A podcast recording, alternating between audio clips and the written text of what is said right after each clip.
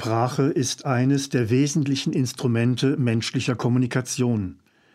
Die Aneinanderreihung von Worten dient der Information, der Reflexion oder der täglichen Orientierung. Sprache ist Alltagskultur.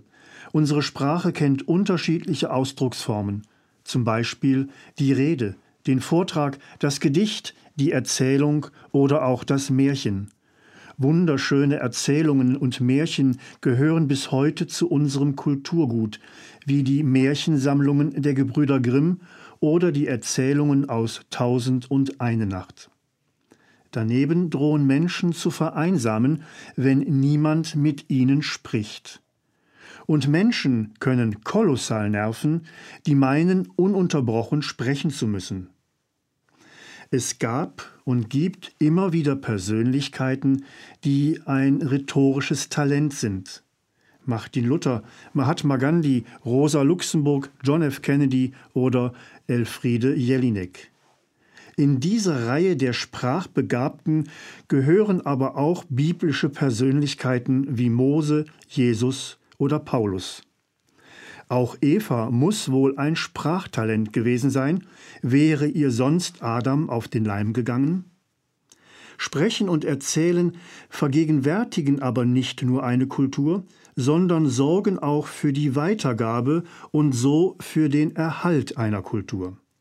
Der Apostel Paulus bringt das im Römerbrief so auf den Punkt. Der Glaube kommt vom Hören. Anders formuliert, Wer noch nie von einem konkreten Glauben an einen Gott gehört hat, wird auch nicht zum Glauben kommen können. Existenziell für den Glauben also ist, dass Menschen von ihm erzählen.